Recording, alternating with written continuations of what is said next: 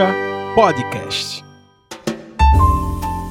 E aí, gente, estamos começando mais um Peitica, mais esse episódio, mais essa semana mais um episódio desse podcast que sai semanalmente todas as sextas-feiras, tá? Toda vez, finalzinho da semana, sai aquele episódio massa, bacana do Peitica para você fechar bem a semana, para você fechar a semana se informando, para você fechar a semana relaxando, pensando, meditando, é, te deixando é, pensativo sobre algumas questões, né? Esse é o objetivo do Peitica, debatendo, né? Esse é o objetivo do Peitica, se cumprir esse papel para uma semana que às vezes é tão pesada, tão cansativa, aí sai aquele episódio do Peitica onde a gente pode dar uma relaxada, sentar, pegar um café, né? Sentar para ouvir o Peitica, separar aquele momentinho para você ouvir o Peitica, ou então aquele momento em que você está indo para algum lugar, está saindo para viajar, sei lá, coloca no carro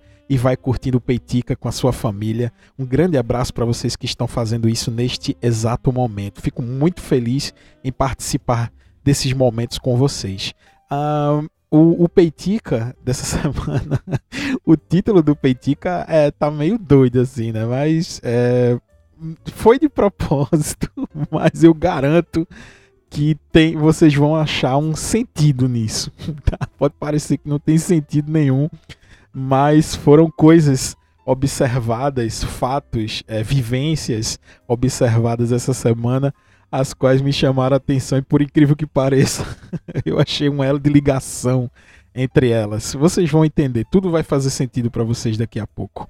Mas é, eu, só reforço aqui, né, como eu faço em todas as aberturas do Peitica, é importante para a gente aumentar a base de ouvintes que você me siga nas redes sociais. Me siga pessoalmente e siga também a arroba do Peitica, que é o arroba Peitica Podcast, tanto no Instagram quanto no Twitter. É só seguir o Peitica para vocês ficarem é, ligados em todos os novos lançamentos, nas novidades do Peitica. Então segue o Peitica nas redes sociais. E também, se você quiser me seguir na minha arroba pessoal, é o Rafa com PHA, tudo junto tá? É só escrever assim, Rafa com PHA, tudo escrito junto. É, e óbvio, Rafa é com PH, né? Como a própria arroba diz. Uh, é só me seguir também no Twitter, no Instagram, que essa arroba minha pessoal ela é um pouco mais ativa. Tá? Por isso que eu recomendo que sigam as duas arrobas, porque você não vai perder nenhum detalhe, nenhum, nenhuma, nenhum novo lançamento, nenhuma novidade do Peitica. É só seguir essas arrobas aí que você vai estar muito bem informado. Eu já até fiz é, podcast, é, episódio né, do Peitica falando sobre a floatização dos podcasts e eu tenho as minhas críticas a este formato. É, isso não quer dizer que eu não dê uma atenção, até, até porque, até para criticar, eu preciso também conhecer, tá? Mas não foi o caso nesta semana. É, por, quê? por que, que eu estou falando isso? Porque nessa semana foi um convidado no Flow que é, um convidado que meio que marcou as últimas eleições aqui no Brasil de 2018, que foi o tal do Cabo da Ciolo todo mundo meio que ficou impressionado com a figura daquela pessoa. E, e quando eu fiquei sabendo, na verdade eu nem estava sabendo que ele ia no podcast, né, nesse podcast. Eu fiquei sabendo porque é por conta do Twitter.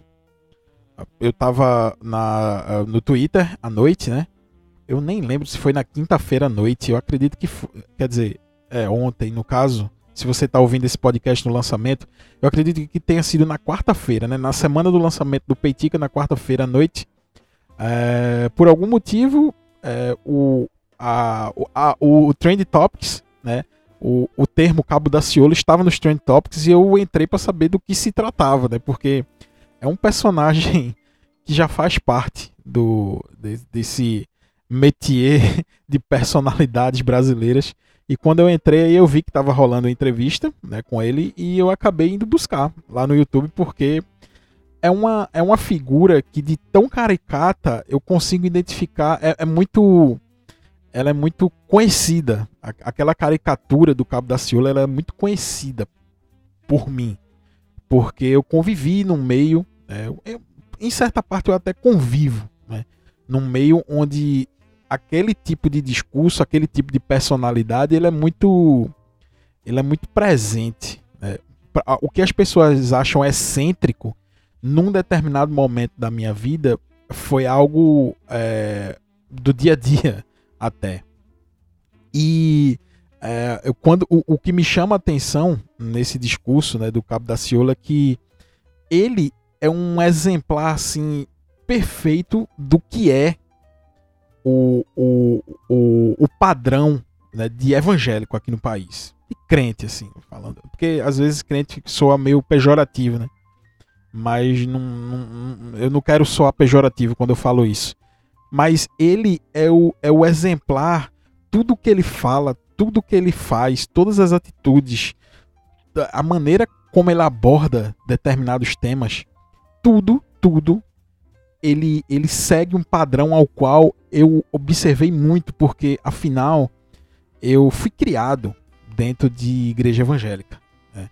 É, inclusive, ainda convivo bastante com diversas pessoas da minha família é, e até vou também. Né? Tenho um apreço por essa instituição. É, julgo importante até certo ponto, né? julgo importantíssima, principalmente nos valores que se traz, mas é, nesses dias onde a gente tá vivendo aí, sei lá, um crente fazendo arminha dentro da igreja, assim, eu vejo com muitas, com muitas, uh, muita crítica a esse tipo de, de igreja né, que, que se formou a partir de um determinado momento da nossa história, né, e que acabou ganhando força e que eu percebi que já não era um ambiente tão salutar, né? Não que não seja, né? mas o nível de convivência a gente precisa superar diversas, diversas é, certezas né? e diversos uh, pensamentos que a gente tem, principalmente em relação ao social, à política, para a gente poder conviver minimamente bem com determinadas pessoas que estão lá, inclusive ocupando cargos de liderança. E, é, e eu não estou falando de todas as igrejas, tá? Eu tenho experiências é, com, com pessoas que eu considero sim realmente verdadeiros cristãos que dão exemplo e, e igrejas que cumprem o seu papel, não se não se é, escondem, né, do verdadeiro objetivo que, que se tem, né, de levar a palavra de um Deus, né, de Cristo e tal, mas mesmo assim não se esconde do seu objetivo social, né? Tem igreja que está fazendo campanha é, que comprou uma máquina de absorvente para fazer absorvente caseiro, né? E que está distribuindo nas comunidades. Igreja de Recife, sabe? Tem igreja que. É, essa mesma igreja, inclusive, que é de, um, de uma pessoa da família é, frequenta. Essa igreja, ele criou um mutirão para auxiliar na organização da vacinação no bairro deles lá. Tipo assim, é, quem é que está livre hoje? Aí, sei lá, 10 irmãos dizem, eu tô livre. Beleza, esses 10 irmãos vão para um posto de vacinação para organizar a fila, distribuir água, sabe? Incentivar, perguntar, tipo, oh, o que é que tá faltando, se tem alguém da família que ainda não tomou vacina, é, distribuir material didático, né, para explicar a importância da vacina.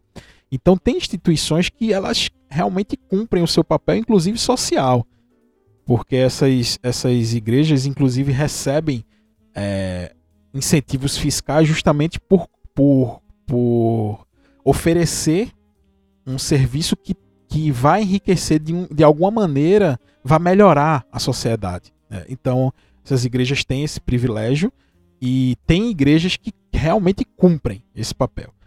Tem igreja que não. Tem igreja que tem gente fazendo arminha no púlpito e tem gente pedindo para ir para manifestação e, e, essas igrejas, essas igrejas estão é, fechadas com determinado pensamento político e é, não é assim que, que, que, a gente deve imaginar que é um padrão, né? Apesar de que eu acredito que neste momento, neste recorte, é a maioria, mas a gente não pode, a gente, nós devemos ter esse dever da esperança, né? Assim como dizia Paulo Freire, que nem tudo é nem tudo são.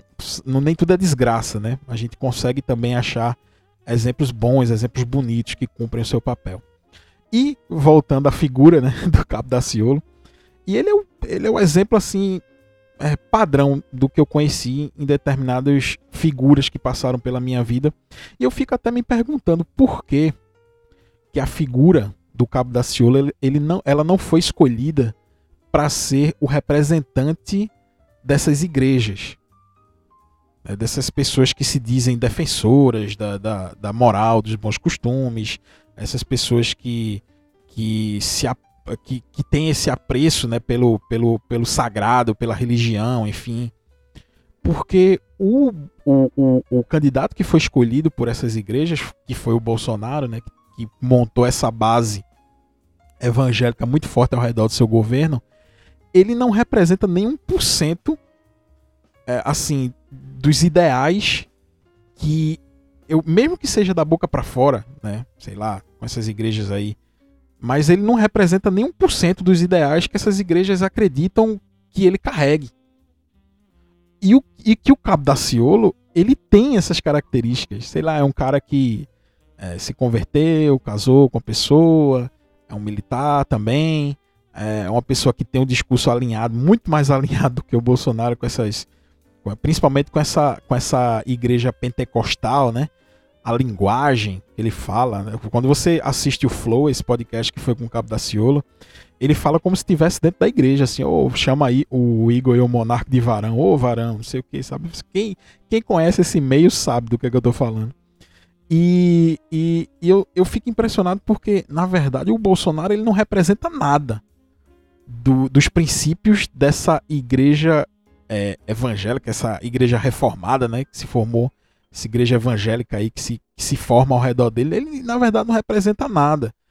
Porque é, a gente percebe que é só o discurso mesmo, assim, que ele achou, né? Ele, ele descobriu um discurso que agrade aquelas pessoas, que, que agradava, né? E que agrada ainda essas pessoas. E que, pelo mero discurso, essas pessoas compraram. Compraram a ideia né, do Bolsonaro. Obviamente que elas não compraram por comprar, né? tem líderes alinhados ao governo e que defendem os seus próprios interesses e que e isso acaba passando para as pessoas né, que estão lá dentro da igreja que acabam comprando o discurso porque o seu líder é, na fé falou que deveria ser assim, ela vai lá e compra o discurso, enfim, a gente sabe que tem esses interesses, não é novidade para ninguém, não é acusação nenhuma, é só uma mera constatação de fatos. Mas o que me impressiona, como eu estava falando, é que o Bolsonaro não representa foi um cara que já foi casado, sei lá, cinco vezes e que defende uma família tradicional. Foi um cara que, sei lá, já a mulher já confessou que traiu ele, sei lá, em, em algumas investigações aí, alguns depoimentos, ela disse que já traiu, assim como ele também o traía, né? E, e tem filho envolvido com essas questões de, de, de métodos ilegais de se ganhar dinheiro né, com depósitos bancários gigantescos feitos por, por, por, por uma pessoa que é ligada à milícia. Enfim, assim, eu não vou repetir tudo o que a gente já sabe sobre esse, esse o, o, o governo, né, sobre o Bolso, a figura do Bolsonaro. Não preciso repetir porque a gente já sabe. No momento certo a gente vai repetir. Não é que eu não preciso repetir, eu não vou repetir agora, mas no momento certo a gente vai repetir. Só que ele não representa nada tá, do, desses princípios que a igreja evangélica carrega. E o que eu vejo no Cabo da Ciolo é que ele tem essas características. Né? Ele conviveu. O Bolsonaro nunca conviveu na igreja. Tá? A turma gosta de falar do, do PT, né? Que o, até foi meme, né? Durante as, as eleições que o Haddad e a Manuela de Ávila foram numa igreja, né? Eu acho que foi numa igreja até católica, eles tiraram onda. É, depois que passar a eleição, nunca mais eles voltam. E o Bolsonaro, assim, né? Ele, ele vai agora porque tem o apoio, da, o apoio da base evangélica, mas ele nunca foi um cara de igreja, assim, ele nunca foi esse, essa pessoa ligada à igreja. Ele foi a partir do momento em que recebe esse apoio da, das lideranças, e aí ele se torna um cara que até vai, né? Ele diz que precisa de um ministro do STF terrivelmente evangélico, essas bizarrices né, dele. E o Cabo da Ciolo tem todas essas características que o evangélico carrega. E eu, por um simples motivo político, ele não foi escolhido para ser o representante dessas igrejas. Tá? Não foi. Agora, o interessante desse, dessa conversa, é, assim, e antes de entrar nesse tema interessante, o que eu achei engraçado no trecho da entrevista é que o Cabo da Ciolo ele disse que se converteu a... ele se tornou evangélico porque tinha medo de fazer uma colonoscopia. Ele disse que estava com um problema intestinal que durou um mês e quando entrou no segundo mês ele disse, ó, me cura, porque o médico disse que ele tinha que fazer um exame, que ia enfiar um cano no, no reto dele, né? Ele disse que não ia aguentar e, e, e, se converteu porque ele se curou a partir desse pedido, que ele, porque ele ficou com medo de fazer uma colonoscopia. ele é uma figura excêntrica demais. Ele disse que por medo de fazer essa colonoscopia, ele pediu a Deus, né? E Deus curou ele. E, enfim, ele depois, segundo ele, é, para agradecer, né, ele se dedicou à obra, né? Do, de Deus, porque ele foi curado, né? Dessa, desse problema intestinal que ele que ele tava há mais de um mês assim.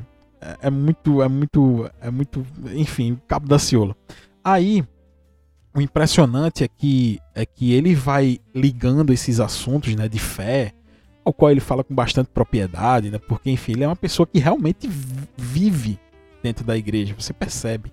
Coisa que o Bolsonaro não tem, né? assim, apesar de ser o candidato dos evangélicos, está de certa maneira diminuindo, mas o Bolsonaro não tem trejeito nenhum. Você percebe que foi uma pessoa que, na verdade, passou a vida inteira nunca pisou numa igreja. Ele não tem o trejeito. Você que conhece algum evangélico sabe do que eu estou falando. O evangélico ele tem um trejeito que você já conhece o camarada já. Você, opa, esse cara aí é da igreja. E o Cabo da Ciolo carrega todos os trejeitos possíveis. Só que é interessante como ele vai é, mudando e como ele vai entrando nos assuntos. E de repente ele está falando sobre, sei lá, a fé dele, a igreja, o momento que ele se converteu, como ele leva a palavra de Deus para para as pessoas e do nada ele está falando de uma teoria da conspiração, tipo ao sal, assim. É uma é um é um ponto de de interseção entre é uma, é uma ligação realmente que se tem entre uma fé que ela é baseada numa razão, nessa questão de crer, né? Poxa, você carrega a sua fé, você crê naquilo, sabe? É bonito você manifestar, seja lá qual for, qual for a sua fé. Você realmente acredita naquilo. Mas de repente dá um giro de 180 graus assim, de repente está do outro lado do espectro, onde ele está falando uma teoria da conspiração muito doida. Você pensa, peraí, cadê aquele cara ponderado assim? Porque, inclusive, foi um dos temas. Ele disse: Ó, é, o que viralizou bastante durante a, a campanha, né? Que você falou da Ursal. E aí ele diz: É, rapaz, eu falei da Ursal, todo mundo me criticou e tal, brincou comigo, mas a Ursal ela realmente existe, ou seja, ele acredita realmente naquilo. Não foi algo eleitoral, assim, tipo, para conseguir atenção, sabe? Aquelas, aquelas táticas políticas que você usa para se manter na mídia e tal, não foi. Ele realmente acredita que existe uma união das repúblicas socialistas da América Latina. Inclusive, ele diz o seguinte: ele diz que é, essa união, essa, a URSAL, ela está presente na Constituição brasileira. Veja o nível. É, é, é até interessante, porque assim, é, depois que eu, que eu li determinados é, conteúdos que falam sobre essa questão da, da teoria da conspiração e que não adianta você tentar refutar algo com uma razão, é, é, aquilo que está fora da razão, né? Porque para você acreditar que existe algo como isso, você precisa estar tá fora da sua realidade. E quando você tenta explicar com a mínima razão, não faz sentido porque é um debate entre um, um ambiente e outro. Um ambiente pautado na razão e um ambiente pautado na loucura, sim, né? Porque é, é, o, é onde vivem essas teorias, é a loucura, é, é a falta do, do, do, da lógica, né? da lógica política, da lógica social. Mas nesse episódio em específico eu vou dar uma pausa, nesse, porque eu realmente acredito nisso. Não adianta a gente rebater é, com argumentos algo que é baseado e pautado na loucura. Né? Então, assim, é, mas nesse episódio em específico eu vou, eu vou abordar porque me chamou tanta atenção de como ele ia transitando entre a, entre a, a, a, razão da fé dele, né, que ele fala de uma maneira racional, até dentro daquela lógica né, religiosa, e que do nada, de repente, ele dá esse giro e tá é, espalhando teoria da conspiração e fake news é, como é impressionante esse trânsito, né? Esse trânsito entre um, um, um, lado e outro. É impressionante, eu fico impressionado. E aí ele diz: olha, isso dá o sal, todo mundo tirou onda comigo, mas está na Constituição brasileira. E me chamou a atenção, eu falei, peraí. Deixa eu ver o que é que ele vai falar sobre isso. Eu não, eu não assisti a, a, a entrevista toda, mas eu fui. Ele disse: veja lá no artigo 4 da Constituição, no parágrafo único. Eu fui pesquisar, né? do que se tratava. E no parágrafo único ele diz o seguinte: a República Federativa do Brasil buscará a integração econômica, política, social e cultural dos povos da América Latina, visando a formação de uma comunidade latino-americana de nações. Segundo ele, esta é a prova cabal da existência da URSAL. É óbvio que é, vejam bem o que, eu, o que eu acabei de falar para quem se pauta nesse mundo imaginário, a razão não faz sentido, né? Por que, que isso está na Constituição? Eu fui buscar de um professor de direito constitucional, me perdoem os advogados que escutam Peitica, que talvez eu não vá saber explicar de uma maneira é, satisfatória aqui, mas eu fui buscar do que se tratava esse parágrafo único do artigo 4 e vejam como é, qual é a, eu não digo estratégia porque eu, eu vejo que o, o Cabo da Ciolo ele, ele fala essas coisas não com o objetivo de criar pânico, não com o objetivo de se eleger, ele fala porque ele realmente acredita naquela parada. E eu fui buscar essa aula desse professor de direito constitucional, que eu até me perdoe porque eu esqueci de anotar o nome dele aqui. É, e, o, e o professor dizia o seguinte: é, veja, esse, ele veio explicar, tem diversos é, parágrafos né, dentro desse artigo 4 Inclusive, um dos parágrafos é a independência nacional, a prevalência dos direitos humanos, a autodeterminação dos povos, a não intervenção, a igualdade entre os estados, ou seja, o próprio artigo 4 ele garante que não existe essa parada de união, gente. A soberania nacional, ela é algo que está antes do parágrafo único ele diz, ó, independência nacional é o, é o primeiro é, é, o primeiro parágrafo, sei lá, inciso, sei, não sei como é que chama, do artigo 4 e vem até antes desse parágrafo único. Então, a, o, o, esse parágrafo único quer dizer o seguinte, que o Brasil, ele se propõe, tá?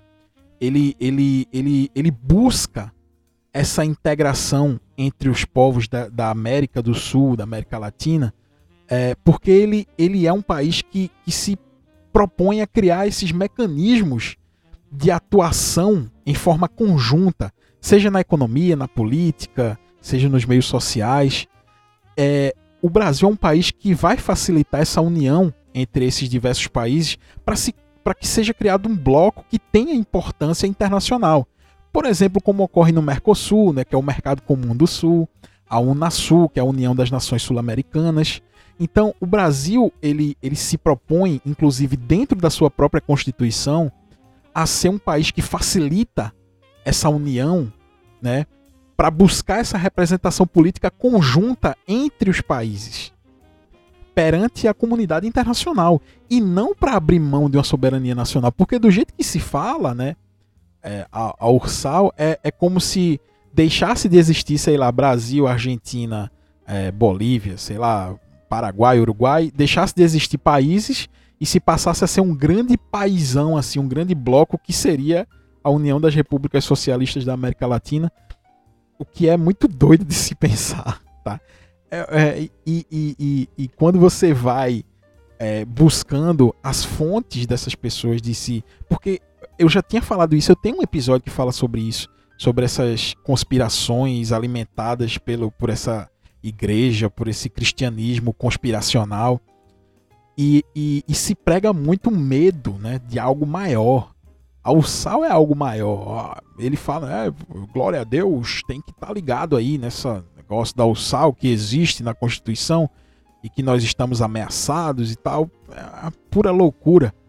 E que se precisa desse inimigo maior, desse medo maior, para se acreditar, para se atribuir algum sentido a, a ser cristão, evangélico. Segundo, eu estou olhando, óbvio que o cristianismo não é isso, mas ele é pautado nisso hoje em dia, sei lá, talvez para se arregimentar mais fiéis, não sei, tá?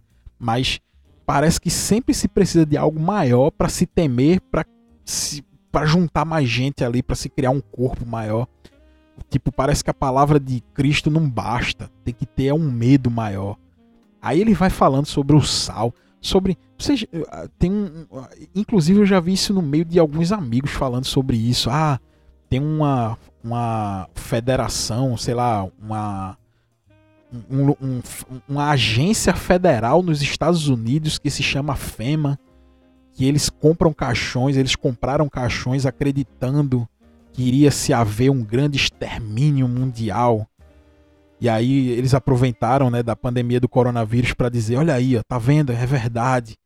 Aí se tem lá as imagens no YouTube, os caixões da FEMA. A FEMA é a Federal Emergency Management Agency, né, que é a Agência Federal de é, de gestão de emergência, algo assim.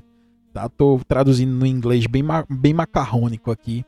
Mas essas pessoas acreditam que tem essa agência federal nos Estados Unidos que compra caixão porque eles estavam planejando uma redução populacional no mundo. Muitas pessoas iriam morrer e aí eles estavam comprando caixões para enterrar essas pessoas porque sabiam que muitas pessoas iam morrer antes da tragédia acontecer. E aí o Cabo da Ciolo traz essa parada também. É, é, inclusive, veja, eu estou atribuindo mais razão do que necessário. Essa, essa agência federal, ela realmente existe. E esses caixões que as pessoas filmam, né? Porque, é, as pessoas dizem, ah, tá aqui a prova, olha aqui os caixões. O que é que vocês têm a dizer é, sobre isso? Tá vendo que é verdade? Esses caixões existem realmente. E sim, eles existem, gente, porque em algumas cidades dos Estados Unidos, é, alguns cemitérios eles estão acima de alguns lençóis freáticos. E se você enterrar uma pessoa no caixão de madeira, aquele caixão óbvio vai vai ser destruído, né, pela ação do tempo, de maneira mais fácil. E aquele conteúdo pode contaminar lençóis freáticos que são importantes para determinadas cidades. Imagina a fonte de, de água de uma cidade ser contaminada pelo cemitério da cidade. Então, em muitos locais dos Estados Unidos, eles, eles colocam um caixão dentro dessas urnas, né? São urnas gigantes que cabem caixões dentro. Por quê? Porque o, o, o material que, que é feito, que se faz essas urnas, ele não se dissolve com tanta facilidade, com tanta facilidade logo aquele conteúdo, né? É, enterrado ali, aquelas pessoas né, que, que perderam as suas vidas, elas não vão contaminar os lençóis freáticos que estão embaixo do, daqueles cemitérios. Então é, é questão de saúde pública, tá? E aí essas pessoas pegam esses microfatos, esses factoides e transformam em algo muito maior para se criar esse medo? Onde o cristianismo não precisa disso, sabe? A religião não precisa disso. Uma outra coisa também que se fala, ah, existe um grupo de 13 famílias que comanda o mundo, sabe? e eles se reúnem num grupo que se chama os Clube dos Bilderbergs. Esse Clube dos Bilderbergs aí que ah, essas reuniões que acontecem desde 1954 e desde essa época, sei lá, tem teorias da conspiração que fazem desde a década de 70, dizendo que são os senhores do mundo, os Illuminati, tá? essas coisas que a gente já até discutiu no episódio passado do Peitica. Mas a ligação que eu faço com o segundo assunto é que essa semana eu, eu tava assistindo. É, tem uma série que ela virou um, um verdadeiro é, fenômeno na Netflix, que é o Round Six, né? É um dorama coreano. E eu fiquei impressionado com os números. Eu tenho essa característica assim, quanto mais algo está no hype, assim, fazendo sucesso, eu, eu me afasto um pouco, porque eu não tenho esse é, eu tenho essa característica em mim, eu preciso trabalhar isso, né? Porque, poxa, se, eu, se algo me, se algo chama atenção, eu tenho que me interar minimamente ali. Mas nesse caso eu abri mão um pouquinho, né? Disso e eu vi muita gente falando, eu vi muitos memes disso. E eu tenho uma esposa que ela é dorameira, ela gosta de dorama e eu fiz, eu vou assistir isso. Eu li a sinopse e caramba, me parece interessante. Eu fui ver, eu vi que essa série, né, Round Six, esse dorama, se tornou a série mais vista da história da Netflix. Salvo engano, mais de 11 milhões de, de pessoas. Isso é um número gigantesco, assim. Só que o que eu fiquei impressionado é que um, a série é muito violenta. E eu, caramba, por que, que algo tão violento, tão extremo, fez tanto sucesso aqui no Brasil? O negócio virou um fenômeno assim. Para vocês terem uma ideia, a série que era a, a, série mais vista aqui da Netflix, né? Era a série Bridgerton, que não tem nada a ver com isso, né? Enfim, de repente Round 6 se torna esse fenômeno. E por mera curiosidade eu fui assistir também. E o elo de ligação que eu faço, é, eu não vou falar sobre o Round 6, é, tem diversos episódios de podcast que falam sobre essa série, que dão reviews interessantes, que tem papos, né? até interessante sobre o conteúdo da série, porque a série sim te, te faz refletir sobre algumas coisas, sobre os objetivos, né, sobre é, a, o, o que esse, essa lógica capitalista nos entrega, as condições de determinadas pessoas em frente a esse capitalismo que muitas vezes é bastante duro. A gente está vivendo isso na pele hoje, né? Eu estava escutando no, no rádio, agora eu tenho esse costume, eu já falei aqui também, é que o preço do pescoço e do pé de galinha subiu. Veja que absurdo, a gente está medindo o preço de pescoço e de pé de galinha, por quê? Porque a carne a gente já não consegue mais comprar. Então tem é, rádios, né, tem a imprensa está também noticiando e se preocupando com o preço do pé e do pescoço da galinha. Porque muitas vezes é só isso que resta para as pessoas. E esse essa lógica capitalista ela te entrega essas bizarrices, né? E a série ela explora essa essa essa lógica extrema, né? São pessoas que estão extremamente endividadas e que acham naquele jogo ali uma oportunidade de mudar de vida.